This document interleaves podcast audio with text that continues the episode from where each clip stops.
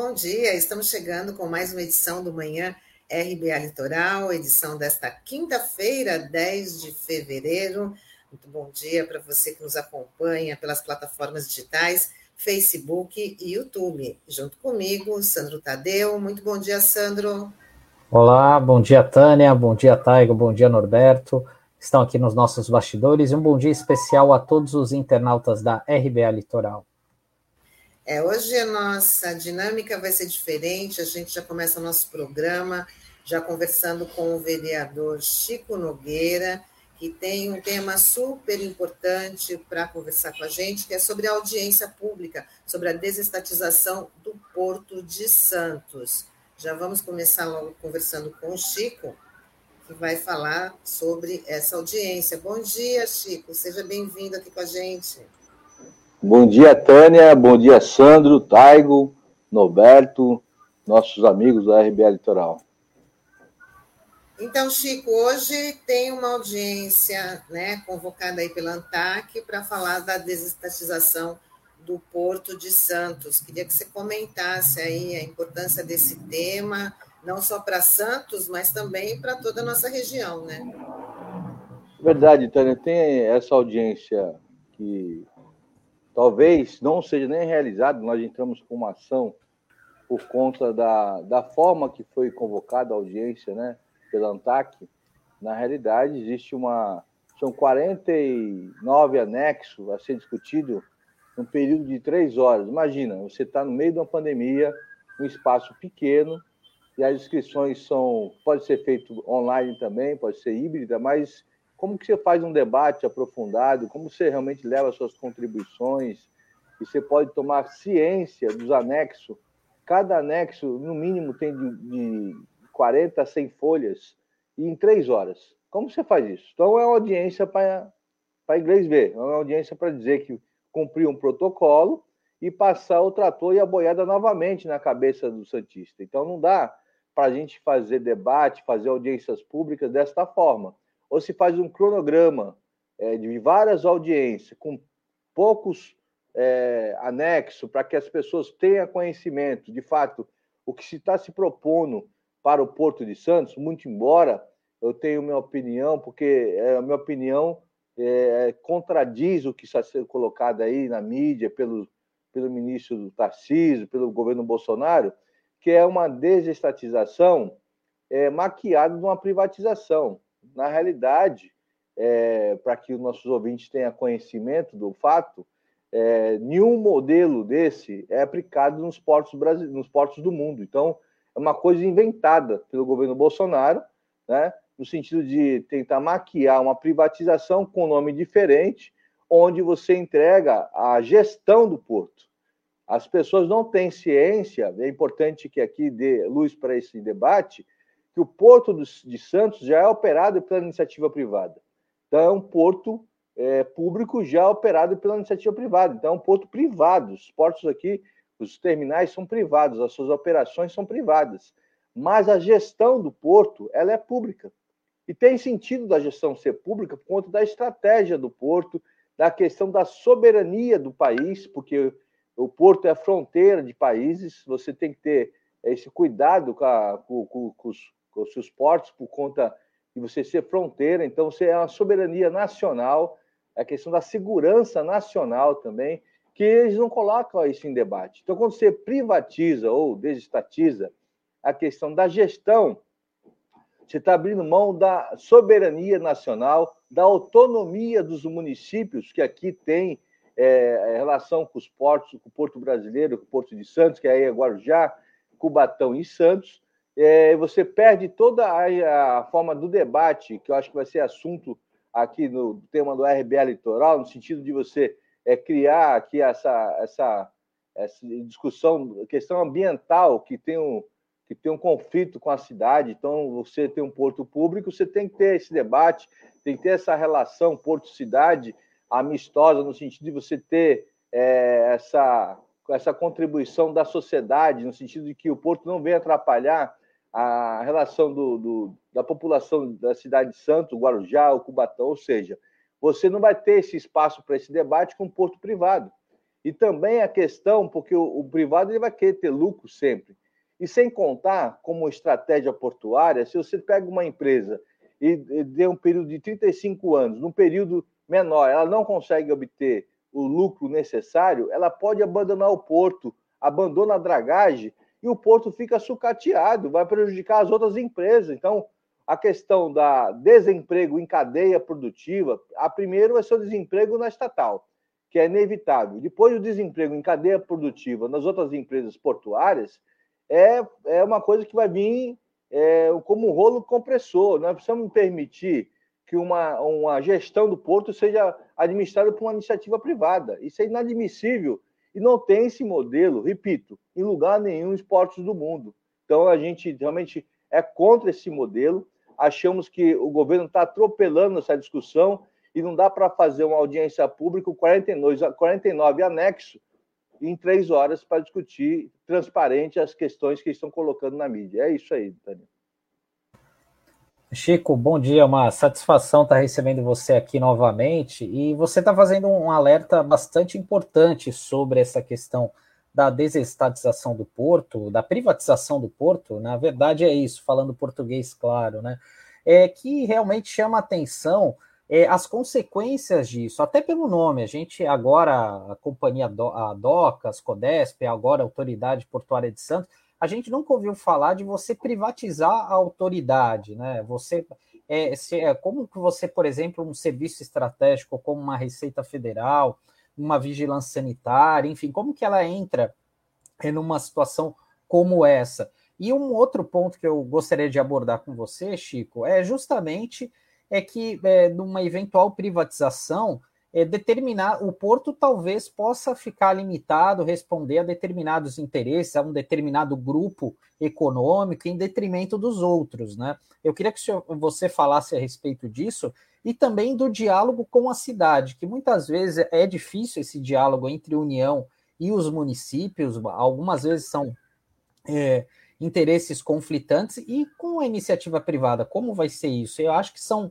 tem muitas pontas aí nessa história que a gente ainda não parou para refletir, para debater, e a gente está falando do maior porto da América Latina.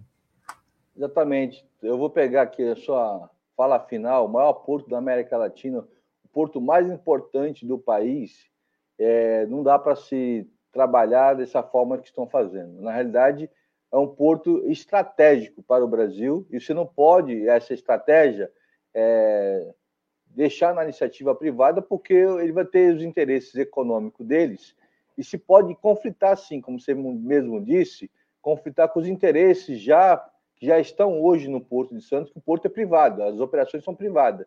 Imaginar que você tem um capital estrangeiro chinês que entra aqui no Porto de Santos e, e ganha essa concorrência e a, a, ganha essa, a, essa licitação para 35 anos e, e, acha, e entende que o Porto de Santos tem que ser somente de soja. Você imagine o que vai ocorrer. As outras atividades, as outras empresas que trabalham aqui em Santos, que operam em Santos, eles vão ter dificuldade de você ter realmente é, uma, uma certa ingerência na administração, muito embora eles podem colocar qualquer tipo de de cláusula que possa proteger os arrendatários, mas você sabe muito bem, quando a iniciativa privada vem para buscar lucro, ela vai colocando devagarzinho, coloca uma soja aqui, não draga o canal do, do vizinho, não, aí começa a é, precarizar o canal onde tem é, as, as cargas que não te interessam. Então você tem, de fato, o, não uma, uma gestão autônoma, uma gestão que visa lucro. Então ele vai querer fazer a qualquer custo e a qualquer preço. E isso vai com certeza refletir, Sandro, na cidade, nos moradores da ponta da praia, da região de Outeirinho, onde está se discutindo hoje um mega terminal de fertilizantes para movimentar nitrato de amônia do lado de um terminal de passageiro, a questão do navio bomba, navio gás, toda essa discussão que se, se, se coloca aí na questão do PDZ pode ser de interesse da, da, da pessoa que vai ganhar essa licitação e colocar isso goela abaixo para a população santista e para a Baixada Santista. Então, nós não vamos ter nenhuma ingerência quando eu falo você pede autonomia, porque a iniciativa privada ela tem a particularidade dela, ela vai, ela ter um contrato e ninguém vai estar interferindo no contrato dela. Então, o risco de você colocar um porto, maior da América Latina, em qualquer porto brasileiro, na questão, é você perder a autonomia e a soberania nacional, Sandro. Bom, e com isso tem um grande impacto aí é, social, né? além do, do, impacto ambiental, o impacto social não só para Santos, mas para toda a região, né, Chico? Sim, com certeza. E a gente não, não entende, é, viu, Tânia e Sandro, e ouvintes da RBA, é, a narrativa do governo federal, onde ele coloca, já vem, já vem colocando há muito tempo, o Porto tem batido recorde de mais recorde de movimentação de mercadoria e tem dado superávit. Isso não é palavras minhas, aí o próprio ministro Tarcísio tem colocado isso. Se tem superávit, por que esse dinheiro não é investido na cidade de Santos do Guarujá? Por que esse dinheiro já não foi iniciou os projetos da ponte de ligação seca? E a narrativa que ele coloca, é se não fizer a privatização ou desestatização, não vai ter investimento nem ligação Santos-Guarujá. Então, ele coloca uma chantagem nesse processo para que as pessoas, ah, é bom, vai ser bom, vai gerar emprego, vai ter a ligação seca, vai ter investimento. Poxa, quanto se recada no Porto de Santos e quanto que volta para a cidade? Nada. Então nós temos que lutar para que o Porto de Santos, que bate recorde, que é o maior da América Latina, tenha realmente investimento é, para a sociedade santista, a Baixada Santista e também para a classe trabalhadora. Não precisa vender, não precisa privatizar ou dar concessão e perder essa autonomia é a soberania e a discussão que nós estamos sempre colocando, a questão dos riscos ambientais que aflige a nossa população, Sandro e Tânia. Com certeza. Esse é um assunto que vai estar sempre aqui com, com a gente, porque não dá para parar de debater e tem que ser de conhecimento de todos, até para reverter essa situação, não deixar de tomar certas decisões sem o conhecimento da população, né, Chico? Tem umas interações aqui, eu vou ler, Chico, é, sobre, bom dia, é o Wilton dando bom dia, bom dia, equipe RBA Litoral, o Adenilson dando bom dia também, muito bom dia. O Wilton fala, grande companheiro Chico Nogueira, vereador de, defensor da classe trabalhadora. É, e a Fabiana Prado fala, governo entreguista eleito sob o mote do patriotismo, projeto de destruição. Mais um, né? E a Cidinha dando bom dia para a gente. Muito bom dia, Cidinha. O Beto Arantes, a audiência pública é hoje. Onde, que horas? Ah, é, Chico, está é, tá marcada para que horas, né? É duas, duas e trinta na Associação Comercial, mas vai ter aí quem conseguiu se inscrever para participar online, também tem o link que vai ser recebido pelo e-mail na sua inscrição. Chico, é, essa conversa não acabou, você vai retornar aí, vai retornar aí com a gente para poder estar tá explicando todo esse, todo esse processo. E hoje, né? Hoje você faz parte do Partido dos Trabalhadores, o PT está completando aí 42 anos. Queria que você falasse aí desse aniversário do partido. É, eu queria deixar aqui um forte abraço a todos os ouvintes aqui que deixaram suas manifestações e também deixar aqui, parabenizar toda a militância do Partido dos Trabalhadores, que esses últimos anos é, foi tão perseguido é, pela mídia, perseguido pelos poderosos desse país, e que realmente aguentaram firme na luta. E hoje nós estamos aí com, com a verdade, o presidente Lula absolvido de todas aquelas falsas acusações, e temos uma grande missão pela frente, nós militantes do Partido dos Trabalhadores, para que nós possamos nesse novo ciclo que se inicia aí, é, ter um, um, compromisso com a democracia que sempre tivemos, com a, com a questão da lei, dos lei, do trabalho, lei do trabalho, inclusão social, enfim, nós precisamos realmente voltar esse Brasil crescer, trazer mais alegria, mais emprego e dizer que essa militância é, tem orgulho de ser é, presidente do partido e tem orgulho de ser militante desse partido, que realmente são 42 anos de luta e de muita resistência e muita conquista também. Parabéns, você petista, você simpatizante, que mais 42 anos que venham pela, pela frente. Um forte abraço a todos vocês. Muito bom, Chico. E assim a gente se despede, quero desejar um bom dia, boa sorte né, nessa luta incansável e a gente já te aguarda em outra oportunidade. Tá, obrigado, Tânia, obrigado, Sandro. Um abraço para todos vocês. Tchau, Chico. Até mais. Bom, e a Cidinha está dizendo que hoje estou no PSOL, mas a, as comunidades eclesiais de base, a ICBs e o PT foram minha escola de formação política e militância. Isso aí, Cidinha. Bom, a gente vai continuar falando desse assunto da desestatização do Porto de Santos nas, na nossa coluna Políticas Públicas Urbanas com o nosso colunista José Marques Carriço.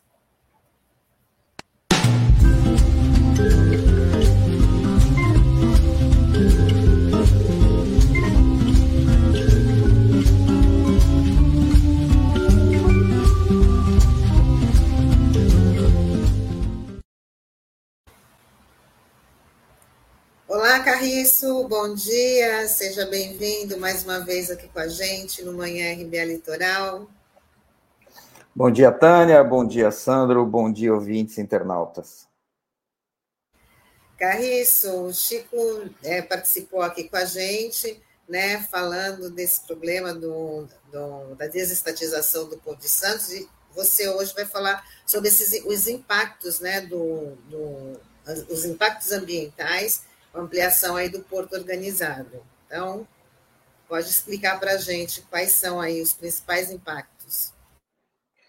Bom, depois de anos de discussão, né, houve uma definição por parte do governo federal, né, por meio do Ministério da Infraestrutura, o MINFRA, né, que publicou uma portaria no dia 18 de janeiro, a portaria número 66, né, ampliando a área do Porto Organizado de Santos. Né, o que os técnicos da área portuária chamam de poligonal.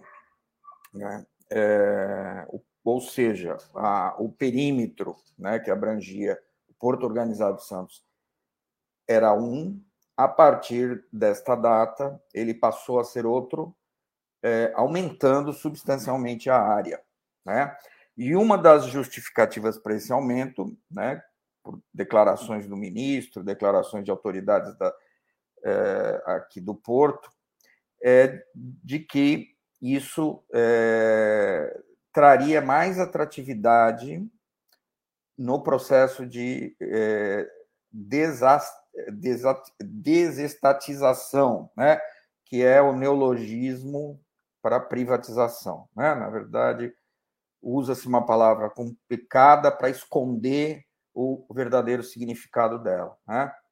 Lembrando-se né, que o grande momento da história do Brasil em que houve uma mudança é, na operação dos portos nesse sentido, né, foi a abertura dos portos é, em 1808, né, que antecedeu, inclusive, a vinda da família real para o Rio de Janeiro e transformou radicalmente o Brasil a partir de então, mas que escondia por trás dela a entrega do comércio internacional do Brasil para a Inglaterra, né, que vigorou praticamente durante todo o século XIX e, e século XX. Né? Esse processo que resultou, inclusive, é, na modernização dos portos e tal, tinha uma premissa geopolítica é, que sempre fica muito escamoteada nessa discussão da independência do Brasil e tal. Né? Eu acho que é sempre bom a gente retomar essas questões, porque é, a gente precisa ter uma visão geopolítica dos fatos, né? não apenas uma visão local. É, agora, indo para a visão local, esta anunciada ampliação, né, é, ela me causou um espanto tremendo, tremendo, tremendo. Né? Eu gostaria de mostrar com imagens para explicar melhor para quem nos está acompanhando. Né? É, essa área amarela, pintada sobre o mapa né, de três municípios aí, sobre foto aérea de três municípios, Santos, Guarujá e Cubatão, é a nova poligonal, ou seja, é a área do porto organizado é, que abrange trechos da Ilha de São Vicente, da Ilha de Santo Amaro, da área continental de Santos e de Cubatão. Né? No cantinho, no cantinho tem um quadradinho que mostra é, a poligonal por inteiro, porque ela também abrange áreas no meio do mar, né, fora da Baía de Santos, que são as áreas onde os navios ficam atracados esperando a, a ordem para ingressar no porto. Né? São áreas enormes, inclusive as áreas de, no mar são muito maiores que as áreas na terra e no estuário. Né? Mas o que o impacto que eu queria mencionar, ele diz respeito ao avanço da poligonal portuária, da área do porto organizado, sobre áreas de proteção ambiental no, na área continental de Santos e em Cubatão. Né? É, então, eu queria pedir para o Taigo passar a próxima imagem. É, veja, aí abaixo, essa mancha abaixo é a ilha de São Vicente, né? Santos à direita e São Vicente à esquerda, né? É, a parte mais ao norte da, da ilha é a área da Alamoa e, e Sabuó, né? É, e em vermelho no mapa nós temos duas grandes áreas, né? Uma que é a área de ampliação sobre terra na área continental de Santos, esta esta mancha vermelha à direita em cima, e uma pequena mancha, pequena modo de dizer, né? Pequena para a escala do mapa que eu estou mostrando aí. É, no lado esquerdo, né, muito próximo dos bolsões lá em Cubatão e ao, junto da Imigrantes, né, no trecho de baixada dela, muito próximo também da ponte estaiada, né, da interligação da, do, aqui da Baixada. Né. Somando essas duas manchas, né, que são manchas de ampliação da poligonal sobre áreas que hoje estão sob proteção tanto da legislação municipal como da legislação é, do é, zoneamento ecológico econômico, que é, uma, é um decreto estadual que regulamenta uma lei federal, a lei do gerenciamento costeiro, né? Somando essas duas manchas, nós temos é, mais de 4 milhões de metros quadrados, né? bem mais de 4 milhões de metros quadrados, é, quase praticamente 4 milhões 250 mil metros quadrados de áreas que o porto, com a nova portaria, quer avançar sobre vegetação em é, avançado estágio né, de de regeneração, é, áreas que foram alteradas no passado, mas que hoje já têm uma vegetação de porte é, muito, muito bom, né? É, e essa área de Cubatão, em especial, na Imigrantes, ela é uma novidade total. Né? Ninguém se, é, se ateve nessa discussão, mas não eram previstas áreas do porto organizado neste município, no município de Cubatão. Né? Portanto, agora a tônica do governo federal é avançar sobre essa área de, de Cubatão. Né? Qual que é o objetivo dessa área de cerca de 250 mil metros quadrados ali perto dos Bolsões, passar a integrar o Porto Organizado de Santos? Né? Aliás, a área de ampliação dos Bolsões é muito maior que essa. Essa área em vermelho de 250 mil metros quadrados é a área sobre proteção ambiental. Né? Na verdade, a, a, a, pretende-se instala, eh, implantar instalações portuárias ali é, numa dimensão muito maior do que aquilo, mas 250 mil metros quadrados é o que nós vamos perder de vegetação. E aí entra uma discussão que o pessoal do Porto tem muita dificuldade de fazer ou esconde, né? É, cada vez que você suprime vegetação ciliar, né, vegetação nas margens do estuário, de manguezal, de restinga, você aumenta a velocidade que os sedimentos vão se depositar no leito do canal, do estuário, né? E qual que é o grande custo de manutenção do Porto de Santos? É a dragagem. Aliás, não só um grande custo, mas é uma novela interminável, né? Maior do que o direito de nascer. Bom, não sei se aqui tem alguém que vai se lembrar da década de 60.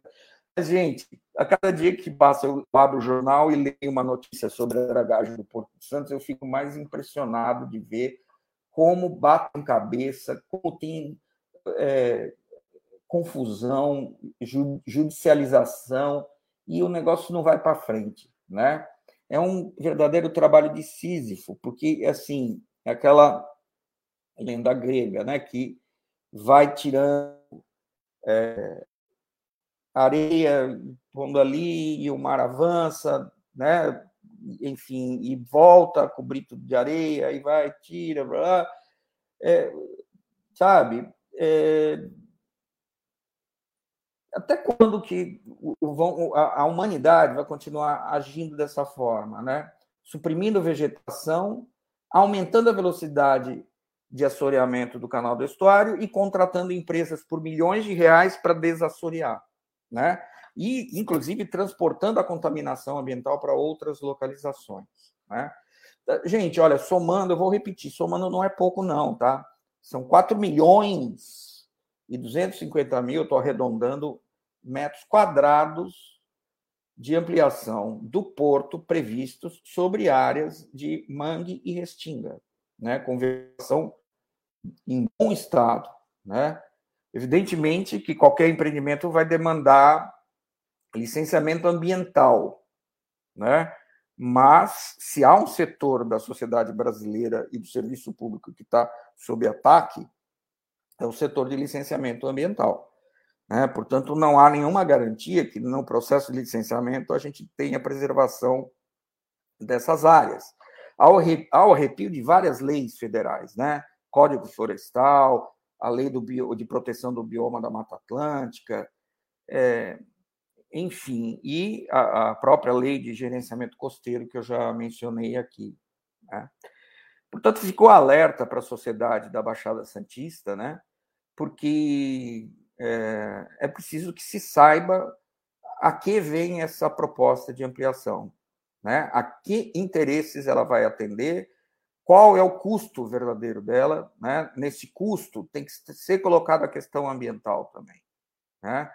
Porque, como eu já disse, isso tem um custo que reflete na, no custo de dragagem, mas também tem outros custos, né? Que vão refletir na qualidade ambiental da região como um todo, né? É, enfim, é, no momento em que se discute, que tem audiência pública, né, eu acho que essa questão tem que estar colocada no centro. E eu ofereço essas imagens para quem for participar das audiências, né, é, da audiência, é, para, inclusive, que possa é, pedir uma discussão séria sobre essa questão, né, porque eu fiquei realmente surpreso. Até nós eu, aqui também com é, essas e o Carriço, E é impressionante, né, que essa, essa mudança radical, né, acontece numa canetada só, né, por uma portaria sem discussão com a sociedade, com outros órgãos, com a comunidade local, né? Isso é o que mais impressiona. Em ano eleitoral. Exatamente. E é, assim, algo, é algo descarado, né? Aquela, aquela ânsia do lucro a curto prazo, sem ter um, um projeto sustentável, como você acabou de expor, né? não é tão, tão difícil né? linkar, um, integrar ali o meio ambiente com o progresso, né, Carriço? É, eu acho que a gente vai. Vontade. Eu acho que a gente vai precisar decidir se a gente vai continuar a destruir o, o patrimônio ambiental do Brasil e a gente, se a gente também vai continuar a se envenenar, porque lembre-se que foi aprovado né, pela Câmara é, uma lista de novos agrotóxicos, né, que vão poder ser Sim. liberados para o agronegócio. Nós vamos continuar nos envenenando e, e suprimindo vegetação para alimentar a China. Eu estou resumindo muito claramente isso, sabe? E é muito, é, é muito engraçado que essas pessoas que defendem esse tipo de política ficam fazendo discursinho contra a China, contra a comunista, e não sei o quê, uma coisa. Sabe, como se eles fossem contra o que eles estão defendendo, inclusive, porque é uma política de delapidação do patrimônio ambiental do Brasil e mais, de perda de soberania nacional, como o Chico acabou de falar. Né?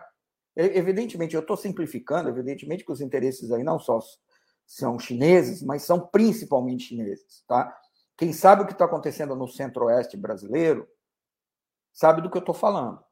Né? Os chineses estão adquirindo tudo: empresas, áreas de produção agrícola, né? o setor de logística, de infraestrutura, estão adquirindo terminais portuários, enfim.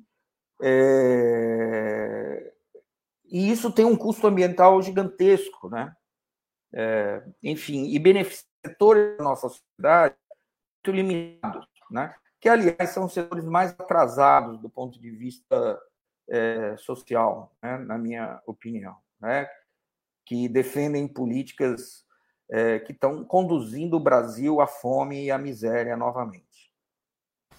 Infelizmente, né, Carriço? Bom, esse assunto também vai continuar aqui com a gente no, no Manhã RBA Litoral. O Carriço tem muito para explicar, né, dando essas aulas aí para a gente tomar conhecimento da gravidade do problema. Carriço, mais uma vez, obrigada. Desejar para você um ótimo dia, um ótimo fim de fim de semana, né? E até quinta-feira que vem. Até a próxima. Desejo lucidez para os brasileiros nos próximos meses né? e salvação desse país. Um grande abraço a todas e a todos.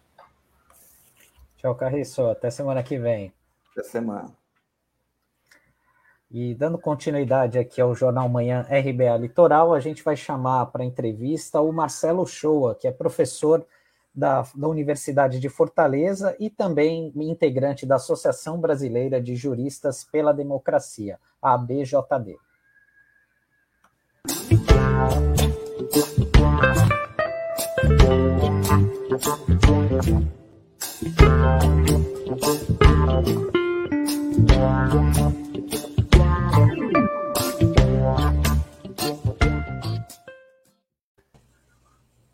Bom dia, Marcelo, como vai? Bom dia, Sandro. Bom dia, Tânia. Uma satisfação sempre imensa participar aqui do programa da RBA Litoral. Um grande abraço. Marcelo, queria já começar te perguntando como é, a gente já está em clima pré-eleitoral, estamos aí a pouco menos aí de oito meses da eleição e o Ceará foi visitado aí, foi é, esteve, recebeu dois dos pré-candidatos aí na última semana, né? Que é o caso do ex-ministro da Justiça, Sérgio Moro, ex-juiz federal, e também o presidente Bolsonaro, que deve concorrer à reeleição. Queria que o senhor falasse como é que foi a recepção deles aí no Ceará, enfim, eles têm uma, têm uma grande, um grande número de seguidores por aí. Na verdade, não houve recepção nenhuma, Sandro, porque é, essas visitas sequer foram anunciadas previamente. A do Bolsonaro foi em cima da hora, é, então, é, repetindo o que ele já vem feito nas últimas passagens pelo Ceará, é, vem mais ou menos que escondido, né? É, com uma agenda fechada de fato para os seus seguidores. Então, no caso do Bolsonaro, é natural que haja uma aglomeração específica é, de, de, pessoas que são quase que, que, que levadas né, é, sob cabre, para assistir a, a, passagem dele aqui. Mas, do ponto de vista da população, é não houve comunicação, é, a população não aglomeraria, porque aqui a gente tenta, de qualquer maneira, guardar um distanciamento social é, por causa da pandemia e, e, nas passagens do Bolsonaro muito mais, que é exatamente para fazer o contrário do que ele do que ele faz aqui no Ceará, sempre sem máscara e, e fazendo questão de, de, ser contra as medidas sanitárias, mas haveria certamente faixas, protestos, alguma coisa que não houve porque não ficou sabendo. É, e principalmente é, depois de que ele chamou todo mundo aqui de pau de arara na semana retrasada, e que mostrou claramente que a passagem anterior dele aqui no Ceará foi um blefe, porque ele foi a, a Juazeiro, é, é, é, levantou a estátua do padre Cícero como se fosse um, um troféu é, que se ganha em campeonato de várzea, e, e, e não a live é, há dez dias declarou não saber sequer a origem do padre Cícero. Então, é um homem é, que não tem, não goza mais de credibilidade aqui no Estado.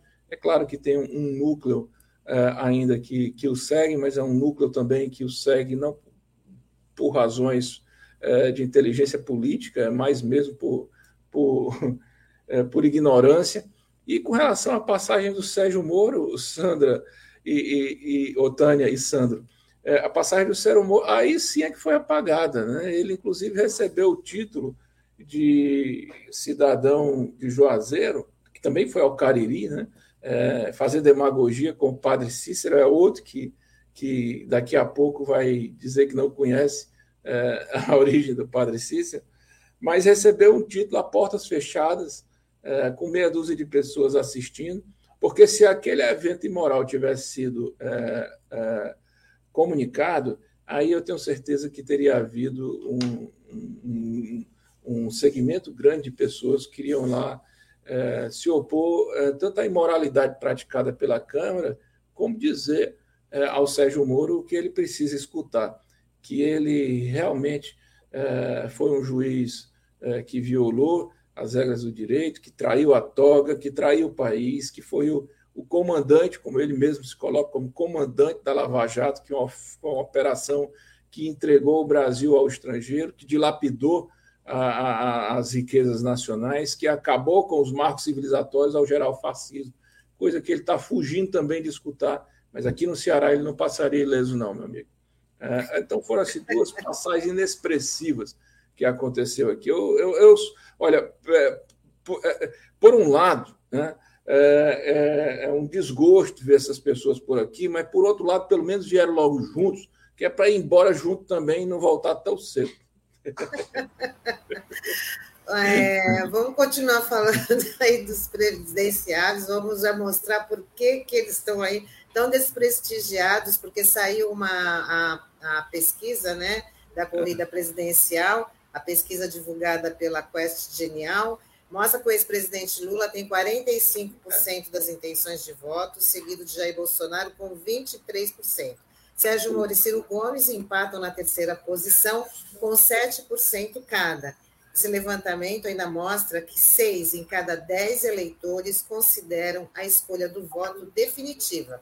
Essa pesquisa entrevistou 2 mil pessoas em 123 municípios brasileiros. Tânia, Tânia, aqui no Ceará é o seguinte: a coisa está definida. É, ontem eu fiz uma compra e parcelei 10 vezes e fiquei pensando, meu Deus, quando eu pagar a última, o Lula já vai estar eleito. Quer dizer, aqui a gente está contando realmente os minutos. Então, assim, essas pessoas, é, eu não sei nem por que eles perdem tempo vindo ao Ceará. O, o Bolsonaro resolveu ir a Jati para fazer a, a para ligar a comporta da, da, chegada da água do Rio São Francisco aqui, o canal que já tinha sido todo, é, é, tanto do ponto de vista é, do São Francisco, trabalhado pelos governos do PT, como aqui mesmo no Cinturão das Águas, pelos governos estaduais. Então ele foi lá tirar aquela foto, mas aquela foto sozinho, porque, olha, é, chega a ser patético, não tem, não tem nem outra, outra palavra para explicar isso. O sujeito querer ser dono de uma obra que todo mundo sabe faz que todo mundo sabe que ele não fez e pior não faria, né? Porque é, o nordestino para o Bolsonaro não existe. É, é, isso aqui é uma forma, todo mundo sabe, né? Sem falar é que aqui a gente já sabia antes, né? Mas depois da pandemia, aí ficou muito mais esclarecido, né? uma pessoa realmente um personagem que não, não pessoa não grata aqui, sem empatia, não, é há empatia é, também de lá pra, de daqui para lá. É, o, aqui está todo mundo se cuidando com, com, com o problema da pandemia e chega esse malandro aqui querendo fazer confusão, e agora com essa história de ser contra a vacinação das crianças.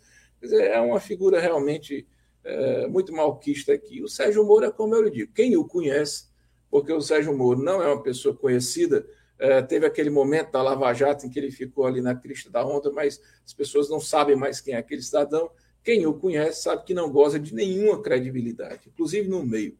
É bem diferente daquele Sérgio Moro, é, que chegava, né, e, e vinha aquela, tinha aquelas palestras assim é, que eram é, muito prestigiadas pelo alto empresariado. Agora não. Ele até fez um evento por aqui que eu vi no Twitter dele, porque pela imprensa aqui também não teve repercussão, e que ele assinou uns livros, que deve ter sido, claro, o pessoal aí do, do, do, do grupo de apoio é, é, do próprio partido deve ter ido numa livraria comprado ali aquele estoquezinho que está encalhado para levar ele para assinar, mas também não passou disso. E como é que você vê? Bom, as pesquisas aí estão já consolidando o ex-presidente Lula até para ganhar no primeiro turno. E o Supremo Tribunal Federal ele validou a federação, as federações partidárias, né, com prazo aí até maio. Queria que você fizesse uma análise dessas coligações, como, como você vê esse cenário político, o PT, né? Será que o, o Alckmin vai aceitar realmente ser o vice de Lula? Esse é o caminho? Olha, Tânia, eu assim, eu me acostumei é, e confesso que isso não é bom a, a, estudar as questões eleitorais, as questões administrativas e previdenciárias depois de consolidadas. Porque no Brasil essa coisa muda tanto que, com tantos anos de advocacia, eu já cheguei à conclusão que você vai queimando neurônio e gastando a sua capacidade de, de, de acumulação de informações de graça. Então, ainda vou é, me debruçar na história das, das federações, que eu acho que também é uma reforma pontual de uma justiça eleitoral, de um direito eleitoral que já deveria ser é, é, mais bem estruturado e, e com uma, uma, uma, uma, perspectiva de, de manutenção exatamente para garantir segurança às relações, interna, às relações eleitorais. Então, assim, me parece que há um esforço dentro da ideia das federações de, de garantir que, que um parlamentar eventualmente eleito ele não deixe aquele partido dentro de um determinado ano né, é, de fortalecimento de uma fidelidade partidária, que, é, em tese, é, nem precisaria justificar uma federação, que isso é óbvio. Né? É, essa ideia, por exemplo, que o Ciro Gomes tem de sair pingando de partido em partido, ou do Bolsonaro, você vai ver o grupo do Bolsonaro todo mundo é candidato, mas ninguém sabe ainda por qual partido. São pessoas que, que trabalham a ideia de partidos como siglas, ao diferente, a diferente do PT, que hoje está completando 42 anos de história, e, e, e, os filiados se orgulham de ali estar e de desenvolver o partido, de ter uma, uma, uma aproximação com a linguagem partidária. É, essas siglas, elas só servem mesmo para captar fundo eleitoral. Então, assim, é, eu espero né, que, com a aprovação das federações, de fato haja um, pelo menos uma consciência de que os acordos políticos não podem ser acordos meramente eleitorais, mas acordos baseados em, em, em, em programas de filosofia de política e não de pragmatismo puro e pontual. Acho que a composição com o PSB ela pode ser importante é, é, considerando que, historicamente, o PSB foi um partido aliado do PT. Agora, o PSB também mudou muito né? É, nos últimos anos. O PSB passou a ser um, um, um, partido também buscado exatamente por pessoas que queriam encontrar um, um ninho né? para desenvolver uma política que, não, que não, não, coincide com a filosofia de criação do próprio partido. Acho que a, a, o PT tem que buscar isso, sabe? Tem que buscar um espelho. Né? A unidade com o PCdoB é uma unidade que a gente sabe bem como é que vai funcionar. É, a participação do PT, por exemplo, se, se fechasse com o PSOL, a gente saberia bem como, com o PSB tem que ser estudado, mas eu acho que é um caminho sem volta.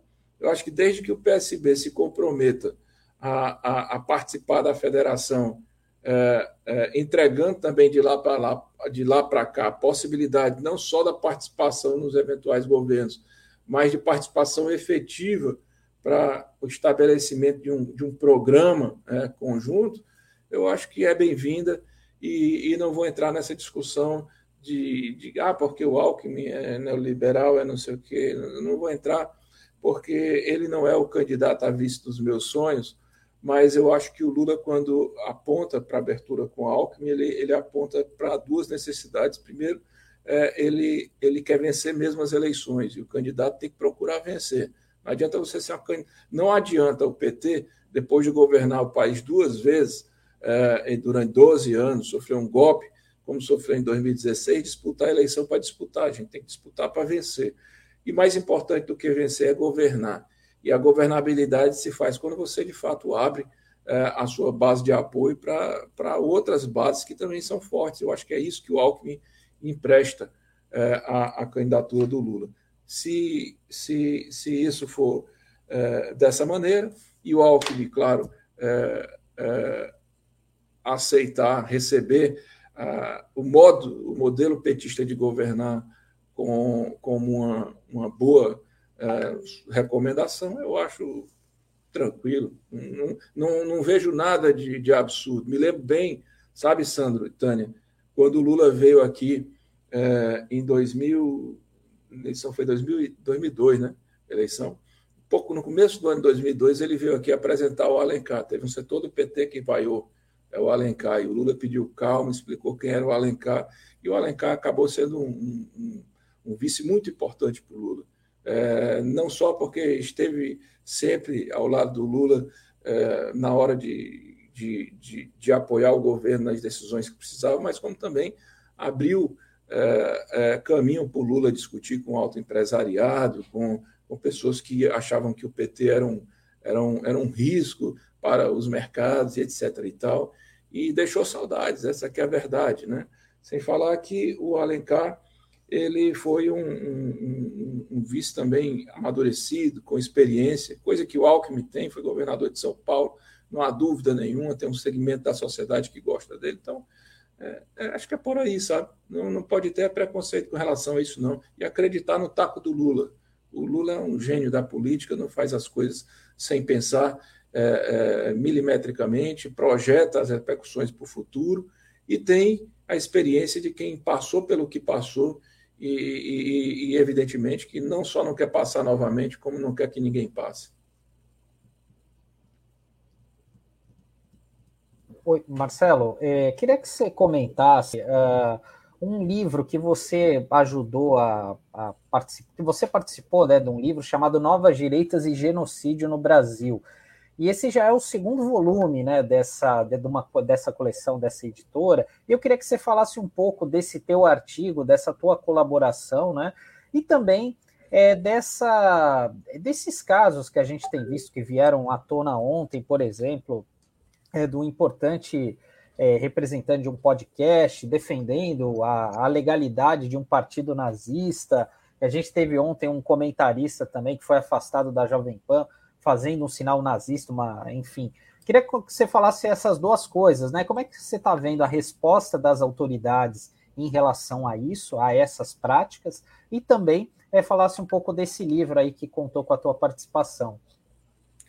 Bom, é, Sandro, esse livro, Novos Direitos e Genocídio no Brasil, é, que foi publicado agora pela editora é, Tiran Leblanc, é, ela, é, ela é um segundo volume né, de um, de um caderno chamado Pandemias e Pandemônios, organizados pelo, pela professora Cristiane Brandão, pelo professor João Ricardo Dornelles, pelo professor Rogério Dutra dos Santos e pelo, pelo, pelo professor Wilson Ramos Filho.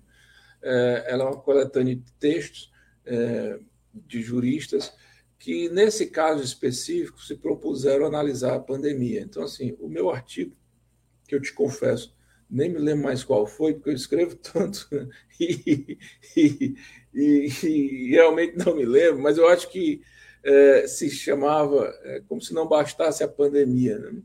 era mostrando exatamente que como é se não bastasse é, a, é a, a, a, dureza de uma pandemia é, que estava assolando a, a humanidade com todos com todo o, o rigor da sua gravidade, a gente ainda tinha que suportar né, o Bolsonaro, que era alguém que não só não enfrentava a pandemia, como colaborava com ela. Né?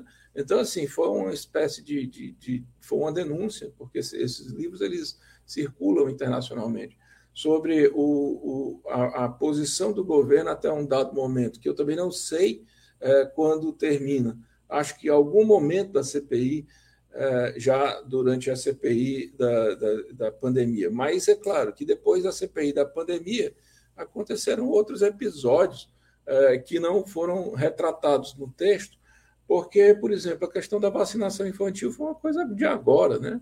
É, de, mesmo depois da, da pandemia, mesmo depois já da troca de, de, de, de tudo do, da, do, que aconteceu, da, da troca do, do ministro Pazuello pelo pelo Queiroga, né, mesmo depois de, de, descoberto os últimos escândalos que a, que a pandemia encontrou, como o da Prevent Senior, a coisa continuou e continua. Né? Então, assim, acho que ficou um texto bom, eu recomendo. Esse, esse livro ele está é, é disponível é, para baixar em PDF, porque a ideia de, dessas coletâneas de, definitivamente não é ganhar dinheiro, é realmente fazer a denúncia. E todos os textos estão muito bem, muito bem elaborados, cada um analisando é, a, a, sua atuação é, do governo da morte né, no, no, durante o processo da pandemia. E a ideia é que haja outros. Né? É, o primeiro, é, do volume passado, não, não lidava com a que, que nesse governo é, as, as, as tragédias elas vão se sucedendo. Né? É, eu espero que o mote ainda seja a pandemia, que não aconteça outra coisa para servir de mote, porque também já é catástrofe demais. Né? Com relação a, ao que você perguntou, né, da, dessa, dessa, dessa discussão sobre agora sobre apologia ao nazismo, é o resultado do governo Bolsonaro é, que não é propriamente sobre a pandemia, como eu lhe digo. Assim, as tragédias são muitas nesse governo, então foi um, um assunto que foi tratado no, anterior, é, como o fascismo, como a chegada do Bolsonaro ao poder contribui para a naturalização do discurso de ódio, não só para a naturalização, mas o empoderamento. É, de repente, as pessoas no Brasil passaram é, não só a se achar com direito, mas achar que, que serão respeitadas. Né? utilizando da ignorância no lidar, ou, ou, ou do ódio coletivo, é, da tentativa de banalização é, do preconceito para se estabelecer socialmente. E o que aconteceu no programa é, do youtuber, que foi afastado lá da emissora, é que ele não só defendeu a, a, a, a, o direito da existência do partido nazismo, do nazismo, como ainda foi apoiado por um deputado federal. Veja só, é, o nazismo é crime, né? a apologia ao nazismo é crime, segundo a legislação brasileira. Mas, ainda que não fosse crime, segundo a legislação brasileira, que aí nós estamos falando de crime com pena de, de prisão, é, é, o nazismo foi um horror que assolou a humanidade, porque é, desde a formulação no Mein Kampf do, do Hitler, é, o objetivo daquela filosofia era a pureza da raça, era o extermínio de um, de um, de um segmento social é, que, que, que considerado impuro. E a prática do nazismo é, foi uma estratégia pensada para a eliminação de pessoas. Então, como é que você pode simplesmente achar é, que a liberdade de expressão permite a existência disso? Ora, a liberdade de expressão não pode permitir algo que no final vai eliminar a própria expressão. Né? Então, ainda que o camarada não tivesse inteligência histórica nenhuma, é, pelo menos pelo medo da aplicação de lei, da lei, deveria é, é ter alguma, alguma preocupação. É, no caso, é, foi demitido, me parece que o Augusto Aras já vai é, abrir aí um indiciamento, o Ministério Público. Agora, é uma pena que o, que o deputado federal, é, que alguém que também se compromete constitucionalmente é, na defesa dos valores democráticos, é, diga esse tipo de bobagem e fique absolutamente entrando no ouvido e saindo pela outra, né? saindo pelo outro. Lembrando é, que, é, não sei especificamente nesse canal, mas o fato que aconteceu no dia posterior, que foi do comentarista da, da Jovem Pan, é, também aí reproduzindo um gesto nazista, é, a Jovem Pan também precisa ser investigada. A Jovem Pan, sim. Eu não sei o canal é, lá do YouTube, eu realmente não conheço, mas a Jovem Pan, o, o, o, o sujeito fez aquele é, símbolo nazista porque é comentarista e, e a Jovem Pan tem comentaristas que costumam fazer aquilo ali. Então, me parece que há uma corresponsabilidade aí, sabe, Sandro e Tânia? É, é, reiteradamente, a Jovem Pan é um espaço que permite é, a, a, o desrespeito a, as pessoas com orientação sexual diversas, as questões de gênero, é, que naturaliza esse tipo de coisa, dizem bobagem à vontade. São, há pessoas que defendem claramente é, a postura anti-vacina. Então, assim, o que é isso, afinal de contas? Quer dizer que é, nós estamos entregando a concessão pública para alguém que vai é, atentar contra as matrizes, os princípios que a sociedade brasileira considera necessários para uma boa convivência.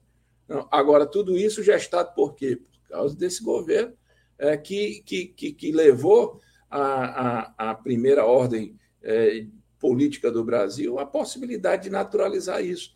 E o mesmo vigor que a Procuradoria da, da República tem, teve é, imediatamente se posicionar contra o, o blogueiro que falou a defesa do nazismo, é, ele não tem tido, né? e é bom que seja dito isso, com relação às inúmeras, inúmeras, inúmeras vezes em que o próprio presidente da República se manifestou também defendendo as mesmas barbaridades. Verdade. Marcela, a gente sabe que você tem um compromisso agora às 10 horas, né? Mas é, queria que você só é, terminasse aqui a nossa conversa, que a gente falou de, de, de CPI da pandemia e o Tribunal de Haia recebeu o relatório da CPI da Covid, relatório que já vem sendo cobrado aí nos últimos dias pelos próprios senadores, né, que compunham ali a, a CPI, e, e queria que você falasse se a gente pode, né, que, que esperança que pode ter de, um, de uma punição. É, o, o, o, processo todo ele é muito demorado, quando é que poderia se ter, ser dada uma resposta? Porque falar. Ele é, é, ele é demorado, tanto que só agora o escritório da, da Procuradoria de fato recebeu, então, assim, vai analisar, vai, vai verificar a, a, os indícios e vai abrir uma investigação para começar o processo. Então, ele, é, ele realmente é demorado, não é uma coisa é, imediata, então, portanto, mas tem um, mas tem um peso é, simbólico fundamental, porque leva para a perspectiva internacional um assunto que, ao contrário do que as pessoas pensam, não é um assunto nacional só, porque quando a gente fala de, de massa de pessoas que são mortas pela a, a ausência das políticas de Estado ou por políticas de Estado é, que, que facilitam a morte das pessoas, até apoiam né, em determinadas circunstâncias, é, isso são crimes contra a humanidade. É, a alegação de genocídio, mas são crimes contra a humanidade, claramente. Então, assim, é, o que leva o ilícito internacional para algo de interesse da sociedade internacional. Então, é válido levar para o Tribunal Penal Internacional. Eu tenho minhas expectativas é, positivas com relação ao Tribunal Penal Internacional, é, mas mais no sentido de que, eventualmente, ao decidir, é, deixe é, expresso que são coisas que a humanidade não podem re repetir. Agora, o ideal, Tânia, é que a justiça brasileira também tome, é, é que tome as suas, as suas é, responsabilidades, na, faça aplicar a sua competência. É por isso que na semana passada, salvo engano, aconteceu também uma decisão muito importante do ministro Alexandre de Moraes, sabe? É, não sei se você se recorda, Santos, certamente, Tânia, ele é, determinou que todas as provas que estavam sendo investigadas no âmbito de três inquéritos contra o presidente da República é, na, na, naquela história das fake news, é, depois na justiça eleitoral, né, contra a urna eletrônica, e é, na, da, da, do âmbito da, do indiciamento da CPI, né, porque tem a ver com a mesma pessoa, tem a ver contra o mesmo poder, é, e, tem a, e, e, tem uma concomitância de, de, de, assuntos que eles fossem unificados, é, que fossem levados a, a, a apreciação conjunta da Polícia Federal para fortalecer as diversas teses, mas também é, estabeleceu aí é, um, um, um, um questionamento ao, ao Procurador-Geral da República se de fato ele vai ficar dormindo em cima dos processos contra o presidente da República. Então, assim, é, é importante que isso seja feito, porque todo esse percurso que está sendo levado no Tribunal Penal Internacional ele, ele, ele, ele não só pode, como deveria ter um atalho se o Procurador-Geral da República é, levasse ao conhecimento do Supremo Tribunal Federal formalmente a demanda para ali ser julgada. Né? É, ou então tomar suas medidas competentes do ponto de vista da responsabilização política, é, num pedido de impeachment e tal. Enfim, as coisas estão se movimentando. É, o problema é que a velocidade com que elas se movimentam é, é, é, é, muito lenta e, enquanto isso, pessoas morrem. Né? É, veja só que, com a população já em boa parte vacinada devido aos esforços dos estados e dos municípios, agora nós estamos tendo um aumento de números, é, inclusive com morte de crianças que não foram vacinadas, porque o governo, que deveria ter buscada a vacina das crianças no ano passado, ficou discutindo formas de demorar mais a vacinação infantil. Mas estão caminhando, essa, essa pelo menos é a notícia que nos deixa um pouco mais. É, é, bom, para dizer que não está tão ruim como antes, a gente fica um pouco aliviado em saber que, que, que, há pessoas já nas esferas de poder indignadas com isso. E esse ano é um ano de eleição, hein?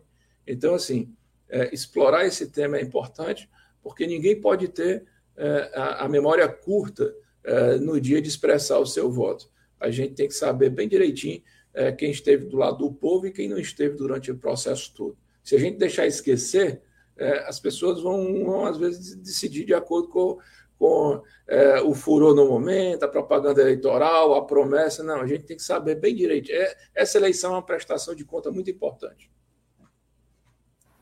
Verdade, Marcelo, queria agradecer assim, a sua participação, sua disponibilidade de estar aqui com a gente no Manhã RB Eleitoral e com certeza já vamos deixar aqui o convite para uma próxima oportunidade. Ah, é, para mim é sempre uma honra, Tânia, sempre uma honra, Sandro, me convidando para a RBA Litoral, estarei sempre aqui. E ela, na, infelizmente, preciso sair agora, vou entrar numa outra entrevista.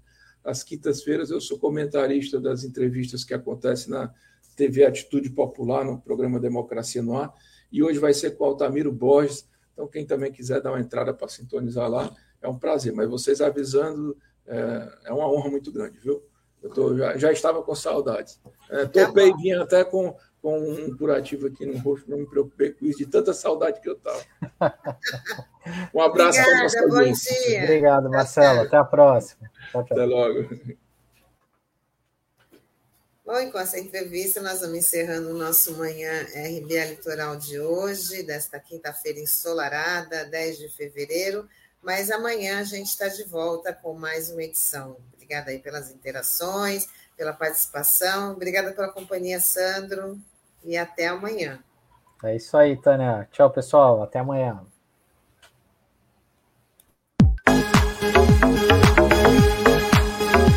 Rádio Brasil Atual Litoral é uma realização da Fundação Setaporte, apoio cultural do Sindicato Setaporte.